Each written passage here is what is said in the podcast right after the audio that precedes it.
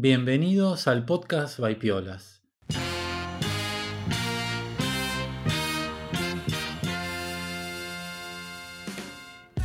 El podcast en el que nos metemos en el estudio y en el trabajo de diferentes artistas contemporáneos. Entrevistamos artistas españoles y de todo el mundo. En piolas.com puedes encontrar cursos online de pintura, dibujo e ilustración. Yo soy Alex y estoy como siempre con Brenda. Hola Brenda, ¿cómo estás? Hola Alex, ¿qué tal? Yo muy bien, muy bien aquí ya preparada con mi, set de grabación, que siempre digo, con, hoy tengo cafecito, por ejemplo.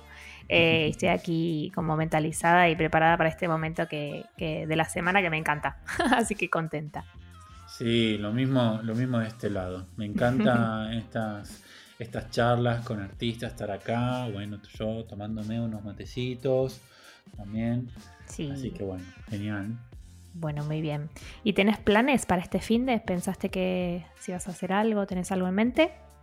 Por ejemplo. Sí, sí, tenemos acá en Madrid una feria de arte bastante importante, está muy, muy guay. Ah, es verdad, tenés razón, el Art Madrid, ¿no? La feria de arte contemporáneo. Exactamente, exactamente. A ver si este fin de semana nos pegamos una, una visita por ahí porque hay muchos artistas, bueno, algunos que no conozco, pero algunos también conocidos de la familia Piola. Sí, sí, sí, es verdad. Bueno, es verdad que hay muchos artistas que, nos gustan, ¿no? Y entre ellos está Santiago Picatoste y Carlos Martín, que van a exponer ahí sus obras lo recomendamos muchísimo si no los conocéis todavía o si estáis por Madrid para ver la obra en vivo, que siempre nunca, no tiene desperdicio, ¿no? Y, bueno, y también estoy viendo que, hay artistas como Alejandra Atarés, Ana Barriga, que hemos entrevistado en este podcast, que recomendamos mucho que eso, que, que las sigáis, ¿no? Mm. Sí, va a haber un montón de, artistas, la verdad que está súper interesante. Eh, yo fui a la última edición, eh, también a la fiesta que hicieron de cierre, que estaba espectacular, eh, con mucha gente de... Fiesta y arte es como todo lo que está bien, ¿no? sí, sí, sí, mm. la verdad que sí. Y, bueno, sí, así que bueno, esperando ir este fin de semana, charlar con gente, ver un poco de arte. Y bueno, también eh, comentarles a los que no estén en Madrid que la página web de, la feria también está interesante porque está, han creado como un perfil de cada uno de los artistas y, bueno, está bueno para, ver qué tipo de artistas hay y bueno, qué es lo que se está mostrando. Eh, la web es art-madrid.com. Eh, que bueno, no estamos afiliados ni nada con ellos, o sea, esto no, es publicidad. No, no, no, es simplemente un tip ahí un poco para, nos pareció interesante eh, comentarlo. Mm. Sí, sí, muy bien, muy bien. Bueno, ya que estamos, digo que es del 26 al 30 de, mayo y va a estar en, la Galería de Cristal del Palacio de, de Cibeles de Madrid, que si no la conocéis, bueno, siempre vale la pena también los eventos que hay y tal. Así que mm. muy bien. Así es. Así es. Así que bueno, sin más preámbulos, yo creo que podemos ir a presentar al artista de esta semana, ¿no? Sí, sí, sí, que tengo muchas ganas de, escucharlo. sí. Bueno, hoy hablamos con José Luis Puche, artista oriundo de la bella y mediterránea Málaga. El artista se caracteriza por crear imágenes que se reinventan y renacen, mundos casi realistas, casi mágicos. En su proceso creativo destaca el uso de materiales como el carbón graso y el agua, ofreciendo un verdadero estilo peculiar y muy puche, diría yo. José Luis es licenciado en Historia del Arte por la Universidad de Málaga y ha expuesto en numerosas ciudades del mundo. Su Instagram es jluispuche, ¿eh? para que vayan ahora eh, mientras estamos charlando. También les voy a dejar el enlace en las notas de este episodio para que puedan eh, eh, abrir el Instagram de él y ver qué es lo que hace a medida que vamos charlando, ¿no? Y tengan una idea de, qué estamos hablando. Hola José Luis, ¿estás por ahí? Hola, muy buenas, Alexi y Brenda. ¿Qué tal? Sí, estoy por aquí. Estabas ahí. Sí, estaba escuchando muy atentamente. ¿Qué tal? Bienvenido. Muchísimas gracias por, vuestro tiempo, vuestro trabajo, eh, porque la verdad que hacéis una, una labor bastante, bastante buena. Bueno, muchas gracias. ¿Qué tal? ¿Dónde estás? ¿De dónde nos hablas? Pues eh, yo estoy ahora mismo en mi estudio. estoy aquí eh, trabajando, eh, poniendo un poco de orden, la verdad, porque acabo de terminar una, una pieza que tengo que, que, tengo que enviar y mm. nada, pues estaba terminando de, de alisarla, es decir, lo que se llama proceso de postproducción casi. Claro, claro. ¿Y te divierte esa parte o ya es como que quieres soltarlo? no, no, forma parte de todo un mismo proceso, ¿no? Desde que, digamos, eh, recibes la, en este caso es un encargo, de una persona y desde que recibes el encargo y empiezas a darle vuelta eh, a la pieza, se pasa como semanas reposando ¿no? en la cabeza y desde ese proceso hasta que empiezas a bocetar, a realizar y en ese último momento de coger, eh, alisar la obra, dejarla 24 horas en reposo y, por último fotografiarla y, despedirte de ella, ¿no? claro. El último esfuerzo. Muy bien, muy bien. Y que estás en Málaga, ¿no? En tu estudio. Sí, sí, sí, estoy aquí en Málaga. Con esto del COVID, pues casi no nos podemos mm. apartar, ¿no? Ahora sí que tenemos más libertad, pero bueno, el caso es que todavía seguimos trabajando y ya los viajes llegarán un poquito más adelante. Bueno, pero estás ahí en el mar, en la playita. Sí, además mi estudio está muy cerca de la playa, vamos, muy, muy cerca. Uy, a unos 100 metros aproximadamente, más o menos. Qué bonito. es un lujazo, sí. Con Brenda estuvimos visitando Málaga hace unos meses porque estuvimos en el estudio de Santiago Picatoste. Y bueno, también estuvimos recorriendo la ciudad, que es espectacular, es realmente bellísima. Sí, sí, nos encantó. Una ciudad que te da, no sé, la tranquilidad, el sosiego de vivir en una ciudad muy cómoda, ¿no? Es decir, no, mm. tenemos un poco de todo. Eh, es decir, si quieres cultura, tienes, tienes mucha cultura que disfrutar, pero si quieres tranquilidad, también la tienes, ¿no? Para, para eso, para relajarte, para pensar y para trabajar. Mm, totalmente, sí, sí. Sí, además se respira como una energía súper bonita, no sé, me pasó eso, como de, de, buen movimiento en la ciudad y también como un ritmo de vida agradable, ¿no? Esto que dices. Mm. Sí, mm, yo creo que tiene, eh, tiene un poco eso, ¿no? Eh, la miscelánea de, de, lo que todo buen artista, o sea, ya sea de la rama que sea, ¿eh? desde, desde, el mundo de la interpretación musical, en nuestro caso artístico y tal, pero no sé, como que te da la, la paz y la tranquilidad y después, por otro lado, pues tienes pues, eh, las buenas comunicaciones que tiene, que tiene Málaga, ¿no? tanto en eh, trenes, aeropuertos y demás, para poder desplazarte a donde, donde tú quieras. decir, es un buen puerto base donde trabajar y desde ahí pues al resto del mundo, ¿no? Si tú quieres. Mm. Y la movida artística es bastante fuerte, ha ido creciendo Málaga muchísimo en estos últimos años, ¿no? Sí, ha sido espectacular por varios motivos. Bueno, un poco el, tema del impulso museístico que ha, habido aquí, pues ha sido un revulsivo muy importante, ¿no? Porque ha, agitado, digamos, a la sociedad malagueña. Eh, y también, por ejemplo, la implantación de la Facultad de Bellas Artes en Málaga, que hasta hace unos años, creo que unos 15, 15 años más o menos, no, no existía. Entonces, claro, eso ha hecho que, haya un nacimiento, ha, sido como un florecimiento mm. artístico ¿no? en, mm. ese, en, ese, caso. Así que pues se ha, mm, se ha sembrado esas dos cosas, pero sí que es verdad que, echamos un poco de menos el tema, por ejemplo, galerístico en Málaga, que, que no ha crecido al mismo nivel que se esperaba con, todo este tema, tanto de jóvenes artistas, artistas como de eh, estos museos, ¿no? Digamos que la ciudad mm. sigue un poco estancada en ese, en ese ámbito, pero bueno, todavía quizás sea mm. pronto para, todo ello. Igual ya, ya vendrá, pero sí. qué, qué, bello que haya habido así como un proyecto relacionado con la cultura y con el arte y que bueno, que ahora eh, se estén viendo ¿no? los primeros los primeros frutos, ¿no? O sea, ese impulso. Qué, qué guay, linda historia. Mm. Mm. Sí, porque vivimos, fíjate, yo, eh, yo soy historiador, eh, o sea, historiador del arte y como tal, eh, yo recuerdo cuando estudiaba la carrera, pues que no teníamos museo. Entonces, claro, como historiador del arte te quedabas así como un poco en el, que estábamos en un limbo, ¿no? Eh, entonces, claro, eh, yo crecí en ese ambiente de, una especie de orfandad museística en la ciudad, ¿no? Y fíjate que después yo me fui a, estudiar a Roma y en Roma, mm, claro, viví una ciudad totalmente contraria a, lo que yo tenía en Málaga. Pero cuando yo volví de Roma, eh, se quedó aquí construyéndose pues una serie de cosas que cuando yo volví ya, ya estaban construidas y estaban en, en uso, ¿no?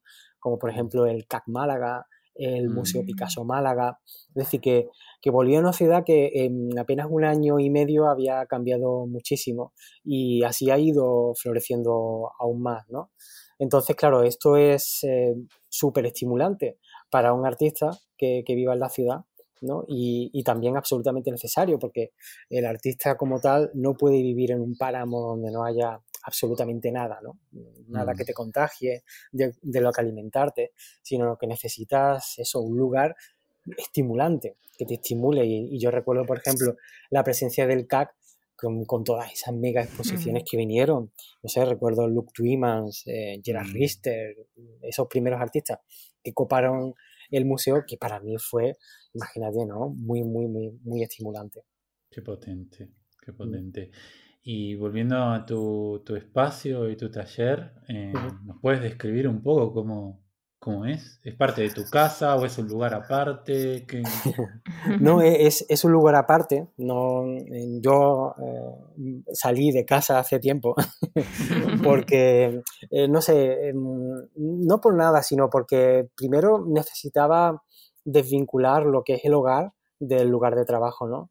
Llegaba un punto en el que cuando yo tenía el estudio en casa era un cuarto eh, y claro, no, no, terminaba de desconectar, ¿no? Y hay veces que el artista necesita, eh, necesita desvincularse del lugar de trabajo, es decir, tener una vida eh, en paralelo, porque no sé, hay, hay, hay, veces que incluso la relación entre el artista y su obra eh, puede llegar incluso a ser una relación tóxica, ¿no?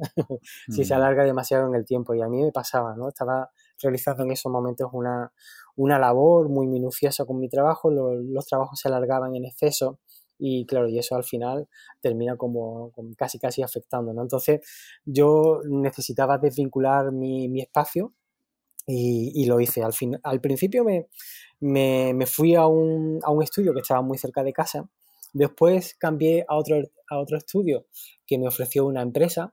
Em, eh, y digamos que me lo ofreció de modo, de modo casi, como mecenazgo, ¿no? Mm. Eh, y al final terminé en este estudio en el que estoy ahora, que estoy en una zona de Málaga que se llama el barrio de Welling, y está cerquita, por ejemplo, el Museo Ruso, eh, y, y, está muy cerca del mar. De hecho, yo me vengo habitualmente en bicicleta y tengo la suerte de poder ir por el carril bici del paseo marítimo. Y claro, lo cual es, un lujo, sí, sí, sobre todo cuando mm. está casi casi amaneciendo, ¿no? Así que nada, es un espacio muy diáfano, muy acristalado, eh, donde entra muchísima, muchísima luz. Eh, ahora, por ejemplo, que ya hace muy buen tiempo, pues claro, tengo todas las ventanas abiertas, incluso entra el olor del mar, ¿no? Eh, huele, hmm. huele, incluso a espeto de sardina de vez en cuando. Entonces, sí, es un sitio muy, muy agradable donde trabajar, la verdad. Muy agradable, muy diáfano, muy, muy luminoso y, y no sé, tiene todos los elementos que, que necesito. Buenísimo, qué bonito. Sí, qué genial. Bueno, todo esto es lo que no, nos, cuentas de, Málaga. Pero bueno, ahora, eh, si te parece bien, eh, me gustaría ir eh, centrándome en, ti. Y en especial en tu historia, la personal, quizás al principio. ¿no? Me gustaría preguntarte, ¿cuándo empezaste a estar en contacto con el arte? ¿Cuándo nació José Luis el artista. No sé si fue de niño o, fue algo que surgió más tarde. ¿Cómo fue? Sí, pues fue de niño. Desde niño yo sentía mm, como una especie de feedback entre, entre el arte y, mi cuerpecillo de niño, ¿no? Eh, yo vivía, mm, a ver, no teníamos arte en casa como tal, pero sí que es verdad que en el colegio, yo recuerdo mi colegio, Manuel Siurot, que, que, estábamos rodeados de, de póster de Picasso, eh, teníamos el Guernica, la señorita de Aviñón, por ahí y varios, varios cuadros eh, cubistas y demás. Y entonces em, en mi colegio no había clases de arte tampoco. Lo único que nos daban eran láminas. Eh, además, el profesor de dibujo era el profesor de naturales o el profesor de sociales. Es decir, que no había nadie preparado para darnos arte, ¿no? Pero sin embargo, mm, yo tenía una, no sé, una habilidad para yo poder eh, reproducir esas láminas que a mí me daban para dibujar, ¿no? Entonces, eh, a partir de ahí, yo empecé a interesarme por, recuerdo por ejemplo, el primer artista que me interesó de verdad fue Velázquez y, me acuerdo de una exposición que hubo en los 80 en, en, el Museo del Prado, una exposición mítica sobre, sobre Velázquez y le pedí a mi madre que por favor me, me llevase a esa exposición, ¿no? Yo nunca había salido de Málaga, prácticamente, entonces, claro, era mm. mi primer viaje, incluso fuera de Andalucía, ¿no? Así que para mí fue, fue muy bonito el poder ir a Madrid con el, el objetivo de ver una exposición. Era mi, no sé, mi, mi, máxima obsesión. Y bueno, mi madre me compró incluso el catálogo para que yo lo pudiese leer, incluso reproducir también eh, pues las láminas que, que en ella había, bueno, la fotografía de los cuadros de Velázquez. Y yo recuerdo de mis profesores que, claro, que a mí esas láminas me cansaban muchísimo, porque eran láminas como muy académicas, ¿no? Muy, muy mecánicas. Y yo les pedí a mis profesores que por favor me cambiasen, me dejasen, en vez de copiar esas láminas, pues copiar a, Velázquez, ¿no? En este caso. Así que pues me dejaron y, bueno, pues así fui, fui creciendo un poco, ¿no? Ya después me empezó a interesar Goya, em, también Picasso un poquito más en profundidad, ¿no? Y, a partir de ahí, bueno, mm, ya los profesores avisaron a mis padres pues que este niño eh, tiene que estudiar Bellas Artes, ¿no? Pero claro, mis padres en ese momento pues no pensaron que las Bellas Artes me pudieran dar, digamos, una situación laboral estable y demás, ¿no? Así que eh, terminé, en vez de estudiando Bellas Artes, pues terminé estudiando Historia del Arte, ¿no? Con el cual yo podría, su idea era que yo pudiera ser eh, profesor, en este caso funcionario, ¿no? profesor de secundaria, por ejemplo, y, en mi tiempo libre, pues eh, poder dedicarlo a, la práctica artística.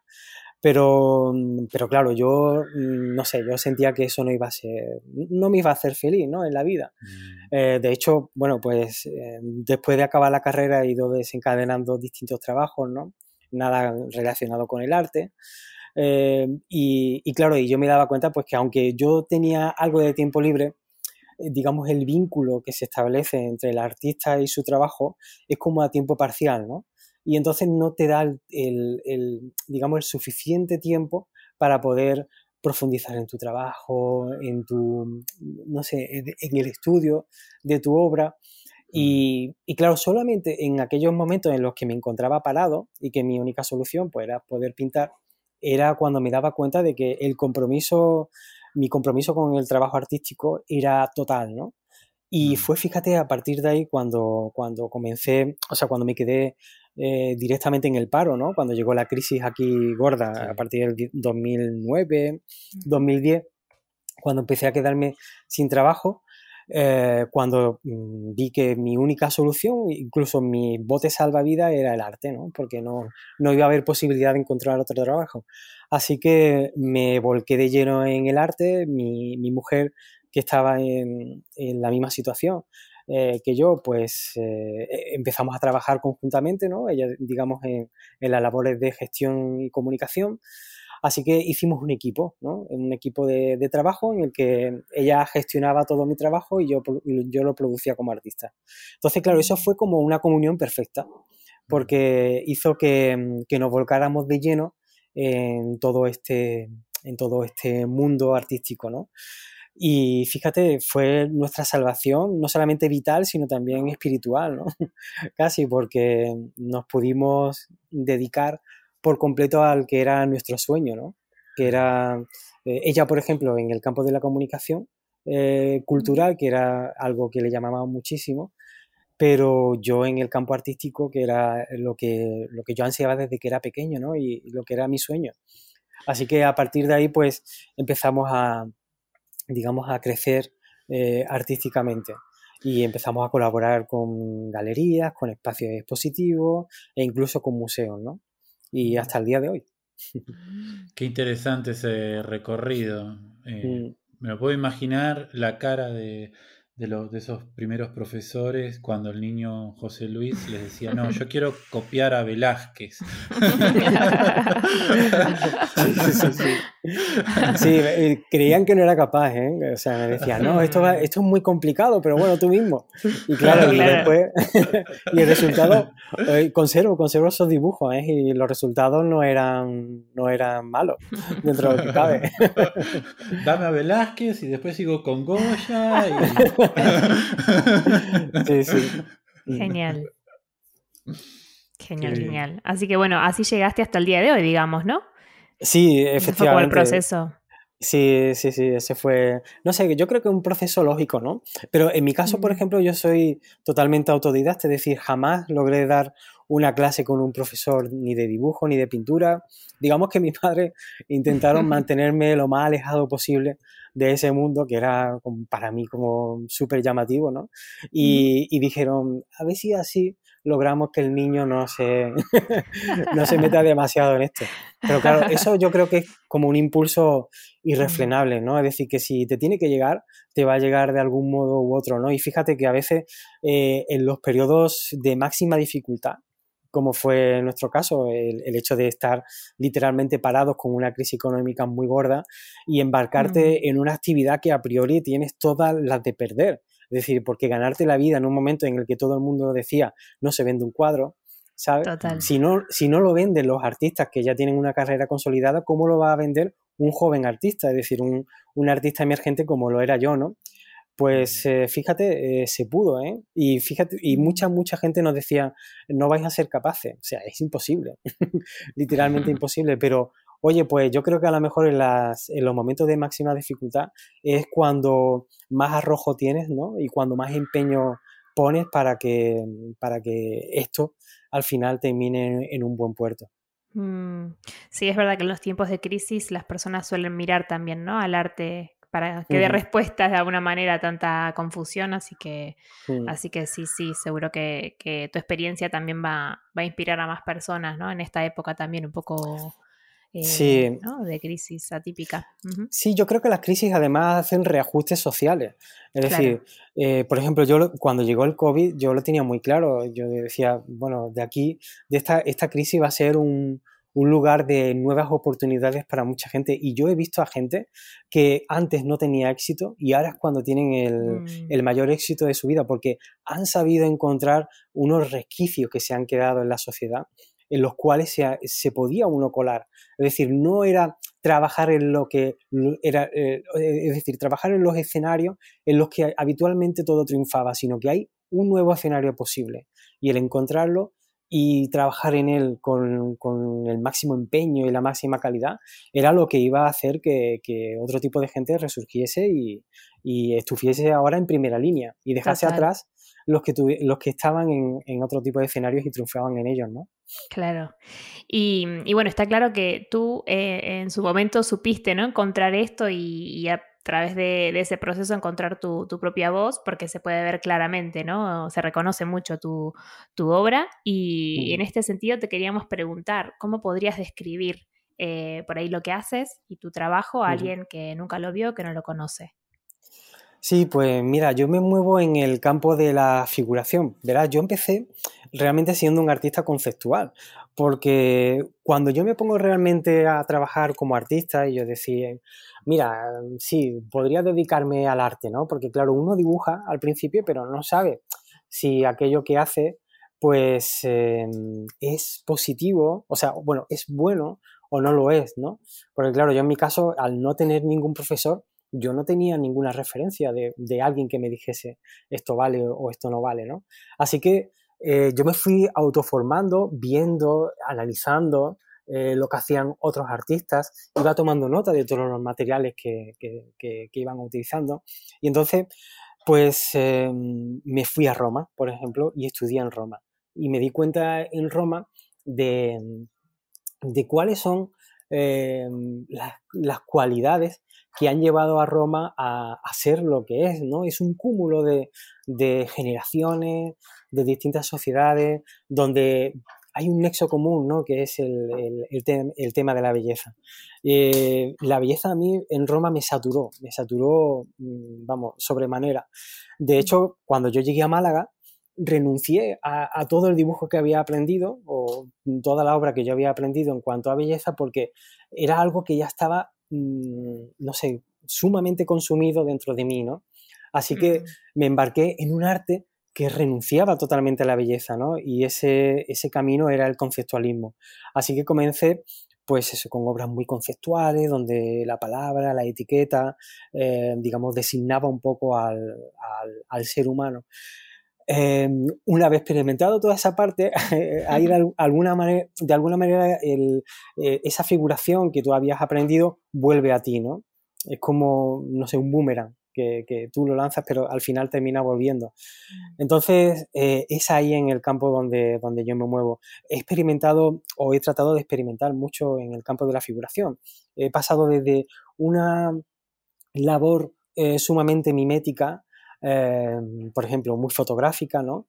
A, a, un campo más experimental, que es en el que me encuentro ahora mismo. Pero claro, uno tiene que pasar por esa fase, ¿no? Es decir, tienes que llegar a una cierta cota de calidad para, darte cuenta de que ese campo está ya demasiado experimentado por otros artistas y uno tiene que encontrar su, propia ley, ¿no? Es decir, la, que yo tengo ahora mismo, que es la de un dibujo eh, que comienza eh, siendo un dibujo casi casi tradicional, pero que posteriormente eh, pasa por una fase de destrucción o de construcción a través del agua y ese agua dota de una, de una categoría propia y de una identidad propia eh, que, yo entiendo que no se ha visto anteriormente en el, en el campo del dibujo.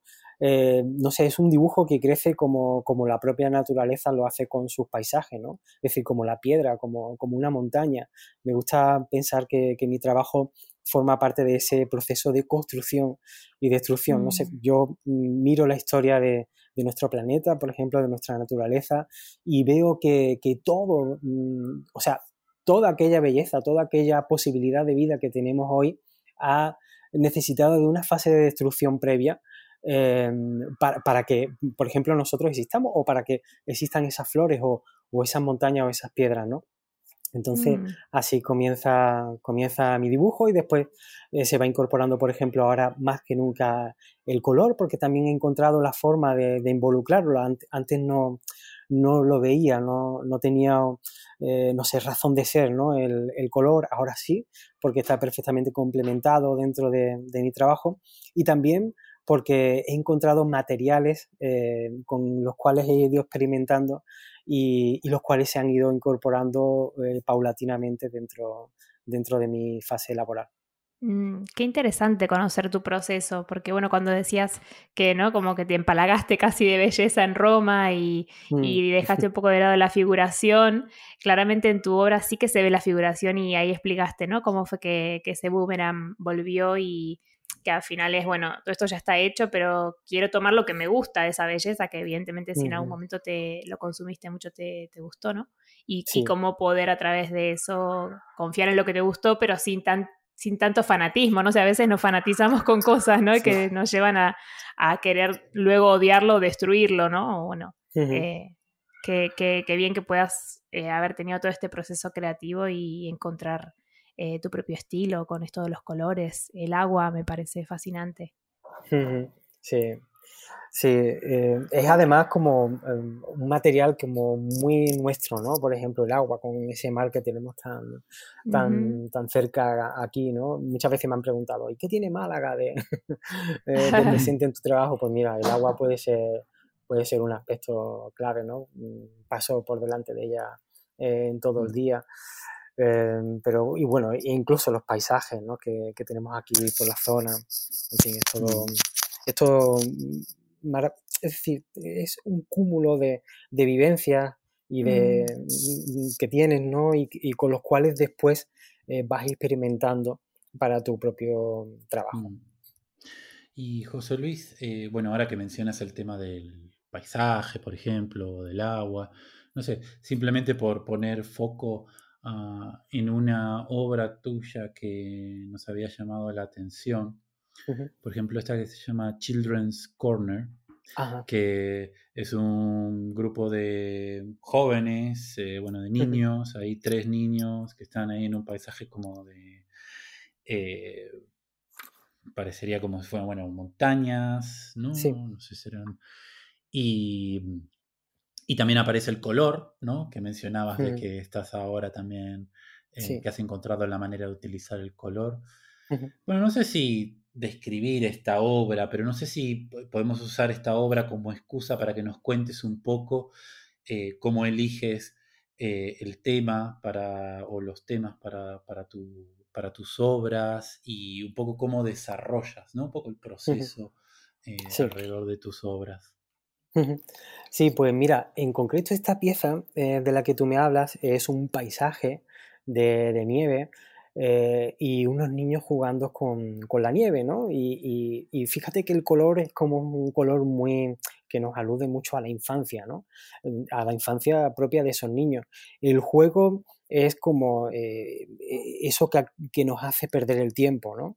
Eh, y, y, cuando jugamos perdemos esa noción del tiempo. También conecta un poco con, con nuestro yo y ese yo que está en sintonía con, con el mundo, ¿no? Y después, por ejemplo, la, nieve es algo que siempre me ha, me ha atraído muchísimo porque para mí es un factor, bueno, un elemento muy desconocido, ¿no? Porque en Málaga, eh, como tal, no, tenemos nunca nieve, ¿no?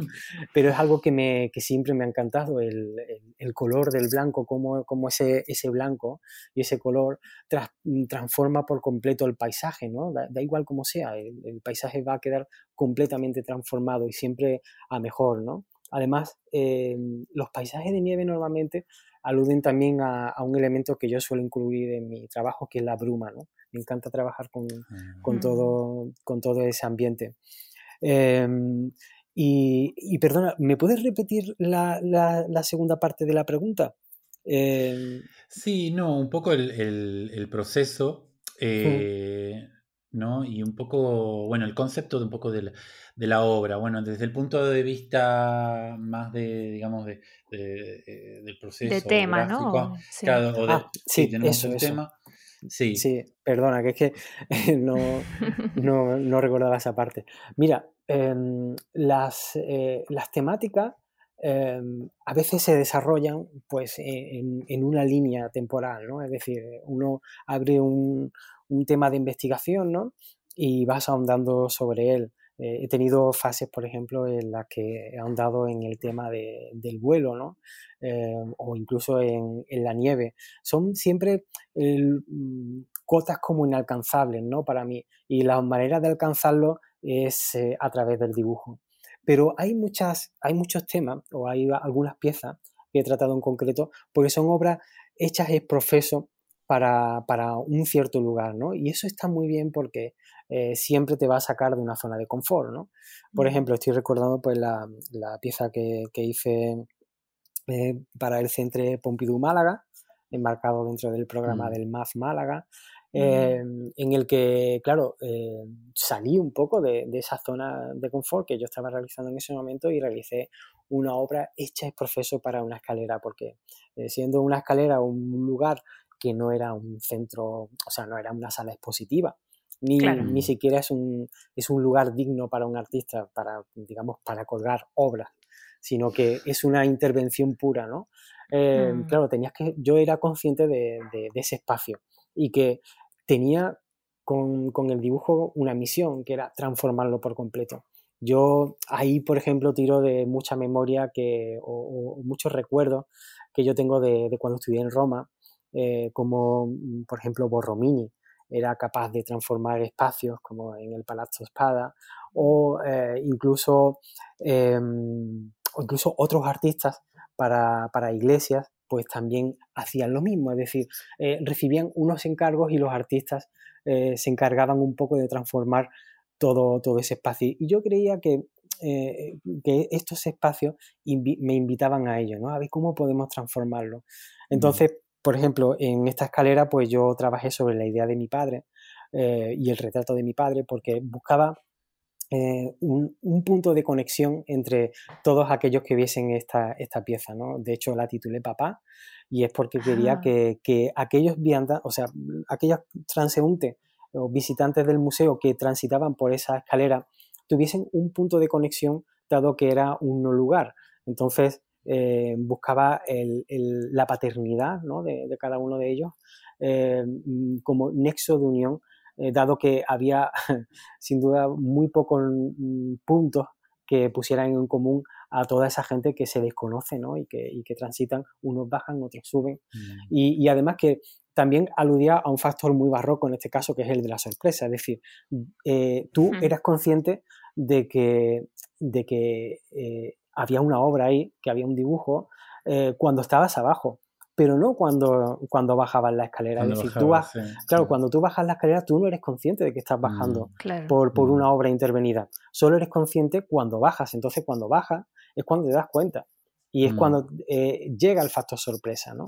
Y, eso para mí era muy importante porque es también una especie de camuflar la obra y no hacerla excesivamente evidente. Es como hacerla susurrar, ¿no? Dentro del espacio no, no, no dar un grito con ella. Y después, por ejemplo, pues otra, otra pieza también que te saca, que me sacó por completo de mi, de mi zona de trabajo, fue la que realicé para el Teatro del Sojo de aquí de Málaga, eh, donde, por ejemplo, Antonio Banderas, pues al principio me encargó la obra sin ningún tipo de pretensión, es decir, no, no tenía, él no quería que tratase ninguna, ningún tema en concreto, me daba toda la libertad del mundo pero un buen día pues me llama y, y, me pide que si, que sí, hombre, si, si, no te importa mucho y puedes hablar del teatro, pues mejor que... claro. pero claro, ya le dije, hombre, Antonio, obvio que voy a hablar del teatro. ¿Se conocían de antes? ¿Se conocían de antes o apareció sí, así? Sí, porque mm. Antonio eh, en una ocasión me compró un cuadro Mm. Em, un cuadro sin, sin, yo saber que era para él. Yo, yo hice una obra y, y, me dijeron que era para una persona importante, pero claro, yo no tenía ni idea de, de, quién era. Y entonces, pues él un día me llamó y me dijo que, que la obra era para él y que estaba encantado. Y, a partir de ahí empezamos a tener una relación de amistad. Y, y bueno, y, empezó, siguió comprándome obras y demás, hasta que llegó este Teatro del Sojo que, que vamos, prácticamente me lo encargó cuando, cuando nos conocimos. Nos conocíamos y a los mm. pocos meses él estaba rodando aquí en Málaga Genius Picasso al principio, ya después se mm. trasladó a otros lugares de rodaje como Malta, Budapest y tal. Y, y en, en, ese intervalo de grabación, porque fueron varios meses de rodaje, pues un día mm, desayunando, pues me, me, comentó que tenía un proyecto para Málaga y que era este teatro, algo que hasta el momento no se, vamos, no se conocía. De hecho, yo no tenía ni idea. Y, él pues quería una obra grande, de gran formato para, para ese teatro. Hmm. Entonces, a partir de ahí empezamos a trabajar. Claro, estos fueron dos años de trabajo, porque desde que tenía la idea de hacer el teatro hasta que se hizo tangible, pasaron dos años, dos años y algo. Y entonces, bueno, pues al final la obra pues quedó, vamos, ambos dos quedamos muy satisfechos. Pero, por ejemplo, él cuando me, me indica eh, hablar del teatro, fíjate que yo ya lo estaba haciendo, pero claro, eso me, hacía imbuirme en, unas teorías que yo desconocía por completo. Y al final, investigando, leyendo y estudiando, me di cuenta que, el teatro y el arte tiene un factor en común, que es la mentira. Es decir, aquello que nosotros trasladamos al cuadro no es real. Montamos un espectáculo, ¿no? A eso te refieres. Exactamente. Mm. Y el teatro igual, el teatro, el teatro es mentira. Es decir, lo que estamos, lo que pasa encima del escenario no es real, pero es posible su existencia. Es decir, el Quijote existe en tanto en cuanto tú eres capaz de, eh, crearlo, ¿no? crear un mundo mm. en el que sea posible. Y ese mundo es el escenario. Y entonces, claro, por eso esa pieza se llama Todos los mundos posibles, ¿no? Porque refleja en un mismo escenario todos aquellos mundos que nosotros somos capaces de interpretar y, de hacer que existan gracias a, esa interpretación. Es decir, el Quijote como tal no existe, pero si tú los interpretas encima de un escenario, existe. En ese momento sí que existe. Claro, qué bonito que, que lo traigas porque justo lo habíamos estado mirando con, con Alex y nos encantaba, ¿no? Como, como to- todos estos mundos que estás representando y, y genial saber cómo eh, el proceso que hay detrás. Y en Mm. cuanto un poco más a, a- a los materiales y, por ejemplo, antes mencionabas tu zona de confort, ¿no? Y, y los murales obviamente te quitan de ahí. Pero bueno, primero, antes de preguntarte por el proceso del mural, quería también saber tu zona de confort, eh, ¿cuál sería? El papel con, con el dibujo, ¿no? Y el agua. Sí, sí. em, fíjate que son elementos muy naturales. eh, es Sí. decir, por ejemplo, el carbón, el papel, el papel que es 100% algodón, em, el agua, ¿sabes? Son, Mm. son elementos como muy, muy de la tierra, muy naturales. No sé, uno se siente muy, muy confortable con, con todo ello. Es como, mm, no sé, está, forma parte de, de, de aquello que está en, en el campo. Em, yo, por ejemplo, utilizo el, el carbón. Eh, como ya te he dicho, primero se dibuja sobre, sobre el papel, pero, pero hay un aspecto muy importante que, que hay que tener en cuenta en mi trabajo. Yo, por ejemplo, antes de ser, digamos, de, de dedicarme ya profesionalmente al arte, eh, fui músico. Y de hecho, mi Ah. carrera iba a estar mm, más enfocada a la música profesional que, que al arte, ¿no? Como tal. Entonces yo era percusionista. Y fíjate que, Mm. que, que una de las cosas que más me influye a la hora de pintar es la música, y sobre todo la música clásica, que es lo que yo más, más quiero, ¿no? Em, por, toda, por toda esa formación musical que, que tuve en sus inicios. Entonces, para mí muchas veces el hecho de, de- de- de encontrarme frente a frente al papel eh, me hace recordar mucho a cuando yo interpretaba la música. Es decir, eh, a veces pienso que cuando estoy dibujando el, el carbón, en este caso es la baqueta, y la baqueta de, la caja, y, y el papel es el parche de esa, de esa misma caja. Entonces, claro, Mm. e- eso me invita a una cosa muy, muy importante que yo creo que debe tener todo artista, que es el toque, el toque personal, ¿no? El, el ir encontrando la, la manera propia, el lenguaje propio con el que tú te vas expresando. Claro, claro, sí, sin duda se ve. Bueno, de hecho estaba viendo Trompeta Real, que es uno de los últimos posteos que, Mm. que has hecho y ahora veo, ¿no? Todos los instrumentos musicales que hay. Sí, Parece, te diría que mm. parece collage, ¿no? Casi, pero no es, es todo dibujado, ¿no? Sí, sí, es todo, eh, todo dibujado. Además, hay una, mm, em, un aspecto muy palpable dentro de mi trabajo que es el tema del palincesto, es decir, el, el irse incorporando las formas capa a capa. Claro, tú aquello que ves es eh, primero una mezcla de un dibujo que ha habido, después sobre ese dibujo hay otro dibujo y después sobre ese dibujo hay un dibujo a color. Entonces, claro, cada parte, eh, digamos que se va fragmentando y se va interpretando por planos, ¿no? Eh, y, y- y en ese plano se va interpretando pues de un color u otro, ¿no? Para darle un cierto cromatismo a, a la obra. Mm. Y en este caso, por ejemplo, la pintura, o sea, eh, la, la música, la música se ve claramente en este en esta, en esta pintura. Eh, de hecho, se llama trompeta real por un tipo de órgano eh, que es el que aparece, aparece ahí. Pero fíjate cómo, cómo incluso mm, el bombo, que bueno, es un bombo de concierto, lo que tiene detrás un chico, ese bombo de concierto también alude un poco al, a un Mm. sistema astral, ¿no? al, al universo. Parece como que eh, un bombo con ese anillo en suspensión Mm. Es, es casi casi como la figura de Saturno, ¿no? Hay mucha, mucha sintonía entre lo que es el, eh, nuestro mundo y el, y el universo, que también algo que a mí me, me atrae, me fascina sobre lo que estoy estudiando últimamente mucho, ¿no? El tema Mm. de, pues eso, eh, nuestra galaxia, otras Mm. galaxias, nuestro sistema solar, es algo que me, me tiene totalmente atrapado. Muy interesante. Qué guay. qué guay. Fíjate, Brenda, que no había mencionado lo de la música al principio. Le vamos sacando cositas a medida que vamos, Vamos conociendo a los artistas. y lo vamos y lo vamos conociendo. Sí, es genial. Sí, sí, por eso amamos hacer esto porque siempre descubrimos un montón de cosas súper significativas de, de los artistas que, que antes no se ha contado por ahí tanto, ¿no? Y es genial. Sí. Mm. Sí. Sí, aprovecho para decirte también de mi parte, bueno, la, la obra esta, el, el mural, todos los mundos posibles, me parece fascinante. No veo la hora de poder verla en, en vivo, porque además es bastante grande, son como casi 5 metros, ¿no? Sí, exactamente. Sí, mm. eh, mira, esa, esa, obra, por ejemplo, mm, también os voy a contar otro aspecto de ella. Em, verás, esa obra está colocada en lo que es el hall de la, de la primera planta, ¿no? Es decir, donde está el patio de butaca. y, claro, yo siempre he sido consciente del lugar donde iba y que en cierto modo el, yo como artista creía que tenía el papel un poco de preparar al espectador al sitio donde va a entrar. Es decir, eh, mi, mi lenguaje es un lenguaje visual, no va a ser un lenguaje sonoro ni, ni, vocal, sino que es completamente visual, pero yo quería de algún modo que también el público que está eh, pasando por delante de esa obra y que se incorpora al patio de butaca fuera consciente de que va a experimentar algo, mm, no sé, algo asombroso, ¿no? En este caso. por eso, em, es decir, lo que se plantea es una escena que además, fíjate que el planteamiento es muy clásico porque es una escena completamente piramidal. Ahí hago una clara referencia, por ejemplo, al Panteón, bueno, al, Partenón de Atenas, donde Fidias colocaba todas esas figuras en forma triangular, ¿no?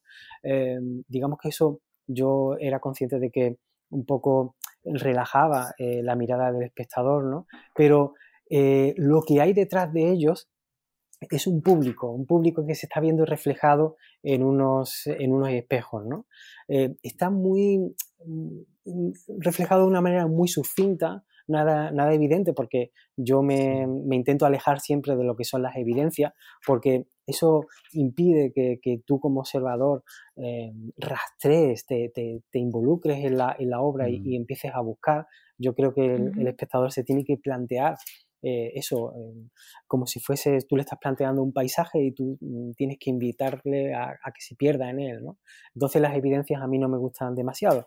Pero bueno, ese público está ahí y además está eh, de una forma casi, casi eh, por partes, ¿no? Pero algunas partes están enfervorecidas. Es decir, están casi, casi en éxtasis, ¿no? Por, lo que están contemplando.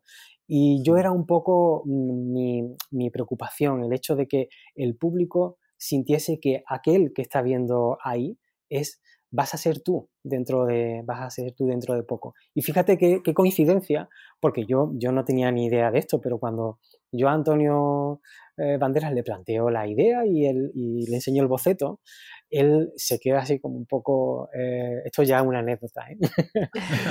pero se queda así como un poco sorprendido porque, y él me dice, oye José, ¿tú sabes cuál es la escenografía que vamos a tener en A Line, que era la primera obra que se iba a interpretar en el teatro? Y yo, no. Dice, pues la única escenografía que hay son espejos. Y mm. espejos donde el público se ve reflejado. Ah, brillante. No me lo puedo creer. Digo, ¿en serio?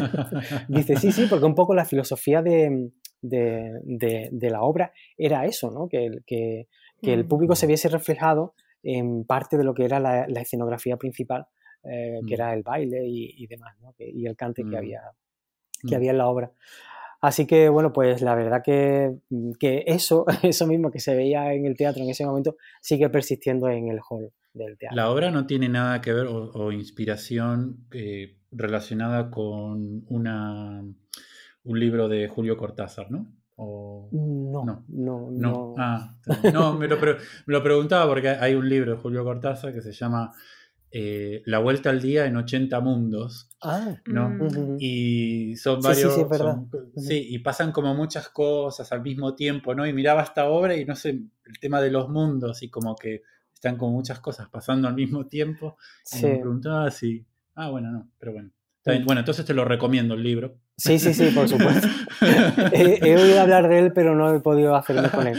Pero sí que es verdad que, claro, son tantos mundos los que son posibles encima de un escenario, que claro, yo de algún modo quería reflejar pues el tema de la danza, la, música, em, eh, la interpretación, todo ello como ese universo, ¿no? Mm. Un, universo sin límite, que, se sigue expandiendo obra, obra tras obra, ¿no? Como, como lo es mm. el, el propio universo. De ahí que haya pues incluso tramoyistas. Yo quería hacer, eh, hacer palpable también eh, a todos aquellos que hacen posible claro, que se bambalinas, ¿no? Mm. Exactamente. Y hay mucha gente que me ha, me ha preguntado, fíjate, la referencia sí que me han preguntado sobre el Guernica. Eh, y es que, claro, el, tanto el Guernica como, como esta pieza tienen es un nexo común del que he hablado, que es Fidia.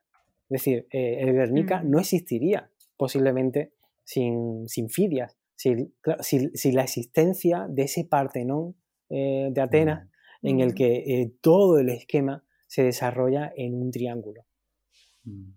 Qué guay, qué guay.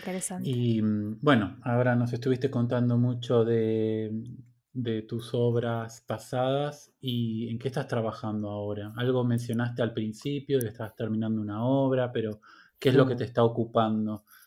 Sí, pues mira, últimamente con el tema del COVID, pues claro, eh, muchas exposiciones se, han, se, han, pospuesto, entonces ya estamos empezando a tener las fechas de, de, las nuevas inauguraciones y tal.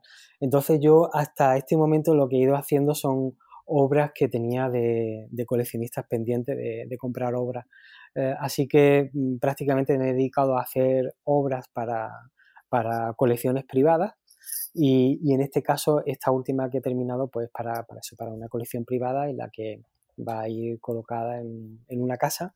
Y, a partir de ahora pues ya me pongo con, una exposición que voy a tener en Sydney en enero de, de este año en la galería Olsen de, Sydney.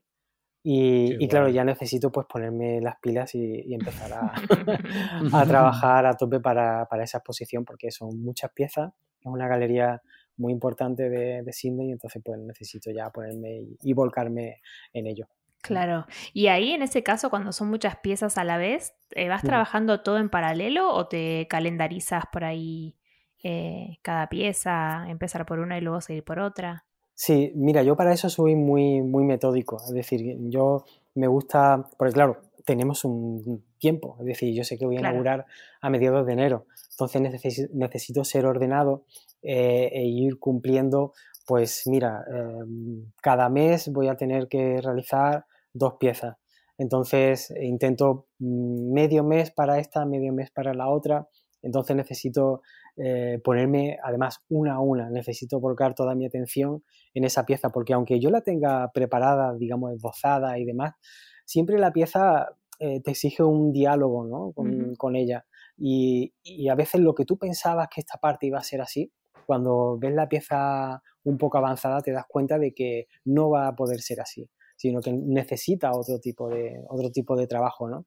me pasó, por ejemplo, con la obra del teatro del Soho, me, pasó que, la, parte de arriba iba a ser de una manera y cuando ya tenía hecho eh, toda la parte de abajo me di cuenta que fallaba, ¿no? Fallaba ese fondo. Mm. Entonces necesitaba cambiarlo. Así que la obra pues se va reinterpretando paso a paso. Entonces, aunque tú estimes, por ejemplo, de que una obra la puedes hacer en 15 días, eh, sabes que tienes que tener un margen de tiempo para que para tú poder solucionar eh, las sorpresas que te vas a ir llevando eh, con, cada pieza, ¿no? Muy bien, qué interesante. Bueno, la verdad que mm, tenemos que ir cortando porque el tiempo de podcast es, es uno y es verdad que tratamos de respetarlo, pero bueno, nos encantaría seguir charlando y, que nos cuentes más anécdotas y cosas. Eh, fue realmente una, gran charla y mm, antes de despedirnos queríamos preguntarte si tienes alguna sugerencia de alguna pintora o algún pintor que, te gustaría escuchar aquí en este podcast que entrevistemos. Pues mira, hay un pintor eh, en Granada, por ejemplo, que me encanta. él se llama Antonio Montalvo. Él trabaja con la Galería Espacio Mínimo de, Madrid y, la verdad que es un pintorazo y un, ser extraordinario, la verdad. Mm. Es, eh, yo siento, vamos, auténtica predilección por su, por su obra pictórica desde que lo conozco. Nos conocimos en una final de un concurso de arte, los dos poníamos y, y, la verdad que fue un lujazo poder conocerlo y somos amigos a día de hoy y, ambos nos apreciamos muchísimo. Así que, mm. Oye, si os pudiera, además, es, em, es decir, es un tipo muy afable. sí, sí, y que tiene muchas cosas interesantes que contar. Yo cada vez que eh, voy a su estudio y hablo con él, mm, sientes que, que, ha sido un momento mm. de lujo. Qué interesante. Qué guay, qué guay. Bueno, eh, José Luis, Eh, bueno, gracias por, esa, por, por ese consejo eh, para contactar a Antonio. Y mm, bueno, muchísimas gracias por, esta charla. Hemos hablado de todo un poco, de, tus principios, eh, pintando a Velázquez, falsificando Goyas, de niño. Eh, bueno, y también un poco de tu obra, tus materiales, bueno, eh, lo del teatro, el mural, eh, todas cosas muy geniales, interesantes e inspiradoras. Así que bueno, te queremos agradecer por haber participado de esta charla tan, tan interesante. Muchísimas gracias a vosotros, Brenda y Alexis. De verdad ha sido un, placer muy grande. sí, bueno, me sumo al agradecimiento. La verdad que eso fue eh, un, rato muy agradable y de descubrir cosas nuevas como nos, nos, suele pasar y de conocer un poco más. Así que eso, agradecerte por, por abrirte también, ¿no? Que no es fácil, es verdad que somos conscientes que no es fácil abrir eh, y contar los detalles de, de, ¿no? de, cualquier creación. Así que millones de gracias por, por eso. muchísimas gracias a vosotros. Así es. Y bueno, para finalizar, les recuerdo el Instagram de José Luis, que es J. Luis Puche. El Instagram nuestro es talleres.piolas. Y bueno, y como último, eh, como último tip, quería sugerirles a todos los que nos escuchan de manera regular de que bueno se suscriban si no se han suscrito al podcast y bueno también si lo pueden recomendar a algún amigo porque bueno eh, esto nos ayuda a seguir creciendo y a producir más de esto que nos gusta a todos y que nos inspira. Así que bueno, muchísimas gracias a José Luis y muchas gracias a todos por escuchar. Un abrazo, chao, chao. Adiós, gracias. Hasta luego.